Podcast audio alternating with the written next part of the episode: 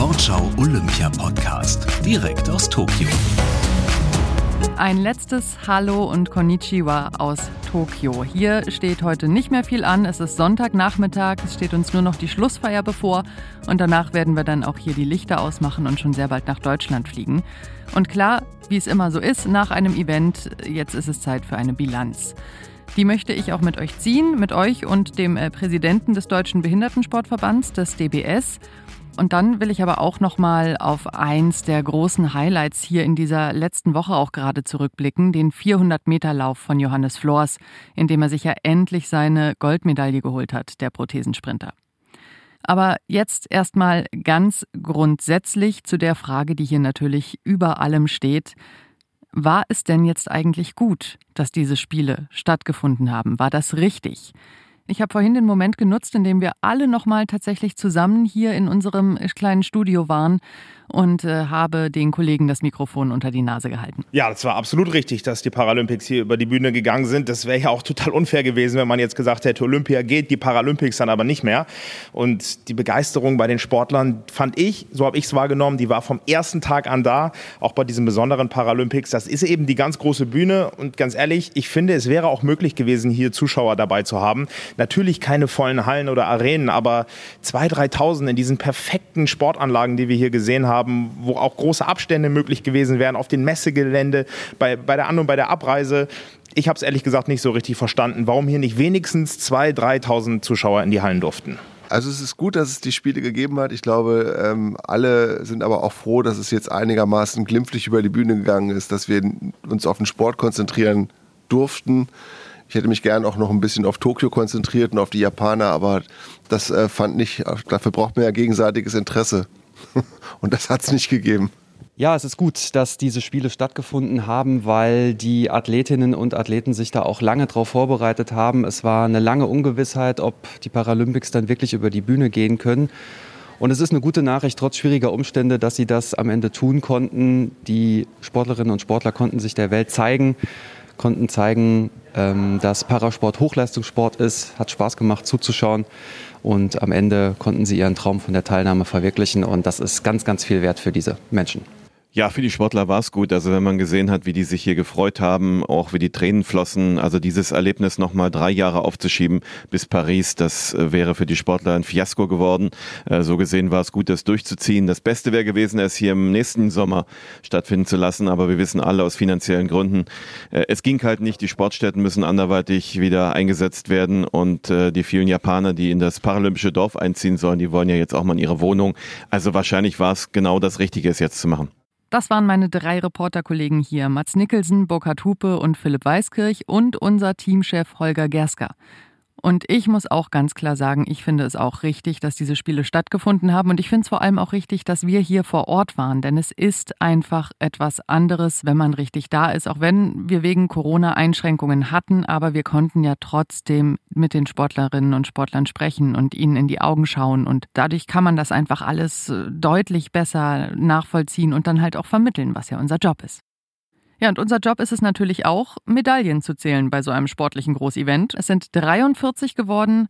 In Rio vor fünf Jahren waren es 57. Es war klar, dass es diesmal nicht so viele Medaillen geben würde, aber eigentlich hatte der DBS einen Platz in den Top 10 angepeilt und jetzt ist es der zwölfte geworden. Also Ziel verfehlt. Die Verantwortlichen im DBS finden das anscheinend gar nicht so dramatisch, sagt jedenfalls der Präsident Friedhelm Julius Beucher. Hören wir mal, wie er das einschätzt. Das ist eine ganz natürliche Entwicklung, weil die anderen nicht auf ihrem Stand von Rio, die anderen Nationen stehen geblieben sind. Und da ist investiert worden. Die in Rio noch hinter uns standen, haben ja auch ihre Defizite erkannt und haben da investiert. Und dann sehen wir insbesondere bei den ehemaligen Gussstaaten diese starke Fixierung oder Orientierung auf die technischen Disziplinen. Ja, und dann geht Usbekistan und Aserbaidschan, dann räumen die einfach im Judo ab um ein Beispiel äh, zu nennen. Äh, das ist aber auch, das sehe ich als positive Botschaft, ohne das schön zu reden. Da ist die Flamme der paralympischen Bewegung weitergetragen worden in Ländern, die vorher nicht da standen und jetzt so erfolgreich sind, dass sie uns, wie bei uns im Rheinland sagen, mal eben geschnippelt haben um einen Tag. Also im Prinzip sagt er ja toll, dass auch in anderen Ländern vermehrt inklusiv gedacht wird, dass Menschen mit Behinderungen nicht in die Ecke gesetzt werden oder gar versteckt, sondern dass sie jetzt eben auch erfolgreich im Sport sein können. Das ist die eine Lesart. Die andere, bei der geht es weniger um Inklusion und mehr um den Faktor Leistungssport. Und unser ARD-Fernsehexperte Heinrich Popov, der frühere Para-Weitspringer, den habt ihr ja schon in der ersten Folge vor zwei Wochen gehört, der sagt, für uns muss der Medaillenspiegel der Richtwert sein. Daran müssen sich Athletinnen, Athleten und das ganze System messen lassen. Und er hat mir im Gespräch wörtlich gesagt, dass er hofft, dass der Behindertensportverband jetzt mal aufwacht. Mal raus aus der Bürokratisierung rein in den Sport, weil das, glaube ich, das wird uns irgendwann mal das Genick brechen, wenn wir vom Ministerium oder von den ganzen Sportförderern unterstützende Gelder bekommen, aber die vorher definiert werden, wofür sie eingesetzt werden und da gar nicht benötigt werden und dann einfach so sinnlos ausgegeben werden, dann sieht man hier, was daraus passiert. Und deswegen glaube ich, dass man jetzt mal aufwachen sollte und merken sollte, dass der Sport flexible Anpassungen braucht in der Förderung. Nicht nur Popov denkt so, da gibt es ein paar mehr. Und diese Fraktion, nenne ich sie mal, die verweist dann gerne zum Beispiel auf die Niederlande. Kleines Land, deutlich mehr Medaillen als Deutschland, fast doppelt so viele goldene. Da wird sehr gezielt gefördert und weniger in der Breite. Da sagen jetzt aber wieder die anderen, Moment, so ein System wollen wir aber gar nicht, denn wir wollen ja vor allem auch allen Menschen mit Behinderung ein Sportangebot machen. Das ist dann wieder dieser inklusivere Ansatz. Also Ihr merkt, da gibt es noch wahnsinnig viel Redebedarf bis zu den Spielen in Paris und wahrscheinlich auch noch darüber hinaus. Und jetzt Konzentration. Es wird ganz ruhig. 45 Sekunden, eine Dreiviertelminute, alles reinwerfen. Für Gold hier in Tokio über die 400 Meter. Johannes Flors. Er trainiert und startet für Leverkusen. Jetzt macht er sich bereit. Johannes Flors, wie kommt er raus?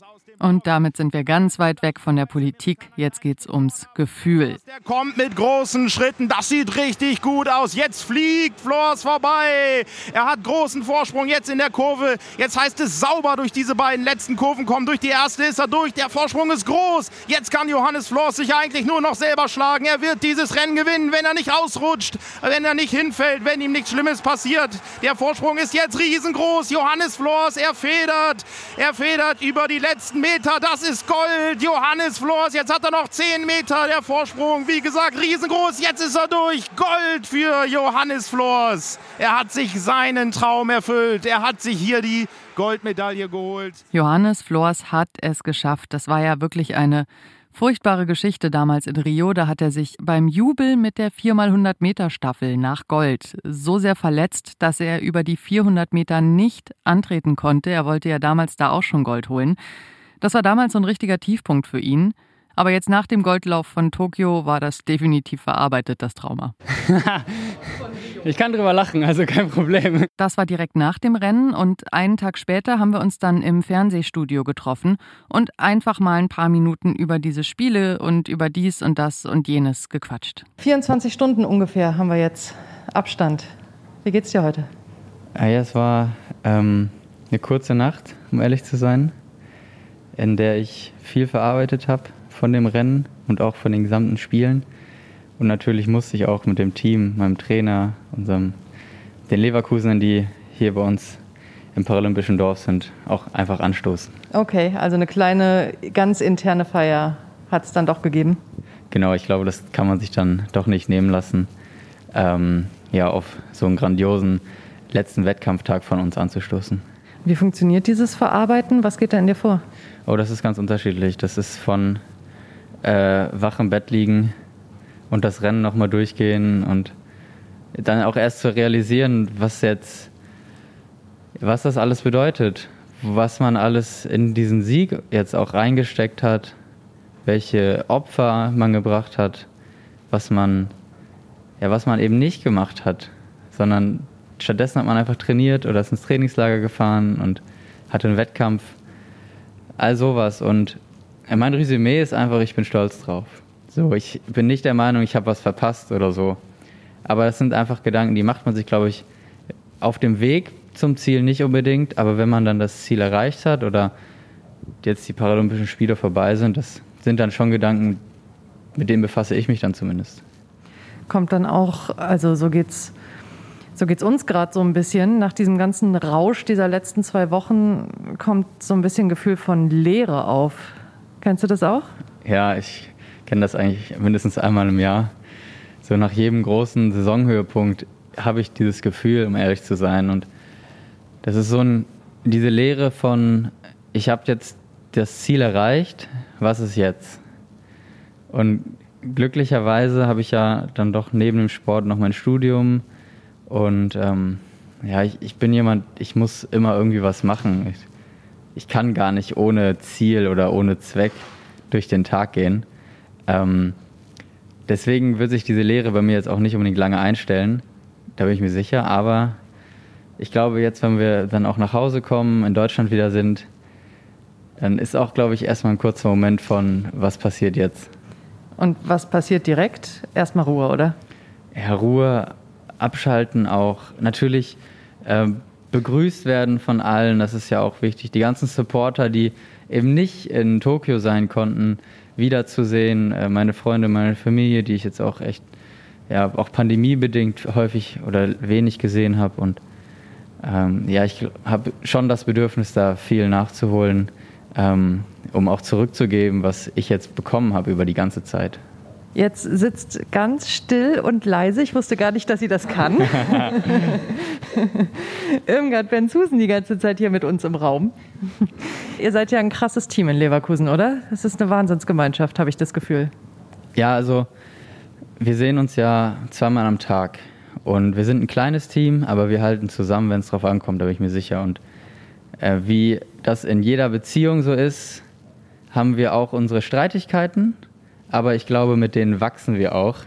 Sie nickt. Und sie nickt und lächelt aber auch dabei. Und das heißt eigentlich nur Gutes und dass ich richtig liege. Und ähm, ich glaube, ja, ich glaube gerade unser, unser schönes Foto ähm, zum Abschluss des 400ers und auch zum Abschluss unseres Wettkampftages hat eigentlich gezeigt, wie viel wir uns gönnen, wie viel wir füreinander da sind. Und ähm, ja, dass man gemeinsam einfach auch immer stärker ist. Äh, kurzer Infoeinwurf an dieser Stelle. Das Foto, falls ihr es nicht gesehen habt, das ist direkt nach dem Lauf von Johannes Flors entstanden. Irmgard Benzusen, die war kurz vorher in ihrem Lauf Zweite geworden, hat also Silber gewonnen und dann hat sie an der Ziellinie gewartet und Johannes Flors angefeuert wie irre und ist direkt, nachdem er dann über die Ziellinie war, auf ihn zugestürmt, ihm in die Arme und da ist dieses Foto entstanden. Das war wirklich ein schöner Moment, muss man sagen jetzt mal, äh, also wenn jetzt diese Pandemie nicht gewesen wäre, ne? hätte, wäre, wenn. Aber hättet ihr dann eigentlich so viel anders jetzt gemacht in der Zeit hier? Also äh, als ihr es jetzt gemacht habt, hättet ihr euch äh, so viel mehr umgeschaut, Sachen unternommen oder ist dafür gar keine Zeit? Also ich, für mich kann ich sagen, dass ich glaube ich nicht viel verändert hätte für den Moment der Paralympischen Spiele. Natürlich wäre die Vorbereitung eine andere gewesen natürlich auch die Paralympischen Spiele an sich wären schon anders gewesen, einfach weil Zuschauer da sind, weil Freunde und Familie da sind, weil vielleicht auch ähm, das Deutsche Haus immer auch ein guter Sammelpunkt war und Pressekonferenzen anders gehalten wurden, Interviews anders gehalten wurden. Aber ähm, die, ich glaube, wesentlich hätte sich die Zeit danach verändert. So einige hätten die Chance genutzt, in Japan zu bleiben. Ich hätte super gerne einen Freund in Australien besucht. Das ist ja von hier aus auch nicht mehr sehr weit. Und ähm, ja, hätte, wäre, wenn. Ähm, Freunde von mir wären hier gewesen, hätten das alles ja sehr begleitet. Und das ist jetzt nun alles nicht so. Ja. Ähm, Siegerehrung. Ich habe so ein paar Siegerehrungen an unterschiedlichen Stellen gesehen und unter anderem auch im Olympiastadion. Und ich hatte wirklich manchmal das Gefühl, die, die Sportler da unten müssen doch gerade die einsamsten Menschen der Welt sein. Weil da hast du diese super schwülstige Musik und diese bombastischen Ansagen und dann stehst du da halt und hängst dir alleine so deine Medaille um den Hals und äh, hast halt so fünf People und ein leeres Stadion. Wie war das? Also ich muss ehrlich sagen, ich hatte schon emotionalere Siegerehrungen. Es ist einfach was anderes, wenn man weiß, da sitzt Familie im Publikum und äh, heult da gerade mit, wenn die Hymne gespielt wird. Und äh, das ist jetzt einfach nicht so. Und da ist, glaube ich, das, da trägt sich ein emotionaler Faktor. Und ich glaube nicht, dass ich mich da jetzt auch alleine gefühlt habe in dem Moment, aber ähm, ja, eine richtige Fülle war auch nicht da, obwohl natürlich das Team da steht von den Leuten, die hier sind und uns supporten und anfeuern, aber gegen 20, 30, 40.000 Zuschauer kommt das einfach nicht an. Paris dann.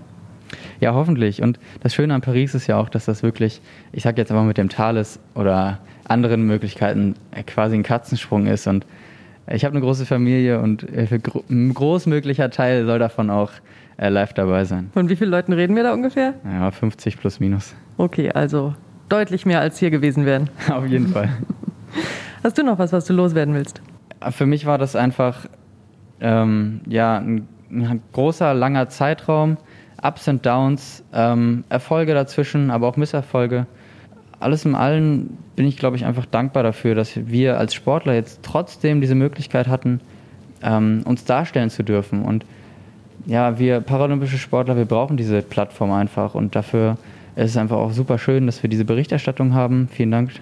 Sehr gerne. Ähm, dass wir aber auch echt wirklich super großen Support aus Deutschland erhalten haben, aus der ganzen Welt. Ähm, ja, die sozialen Kanäle, auch die privaten, die überfüllen sich mit Nachrichten.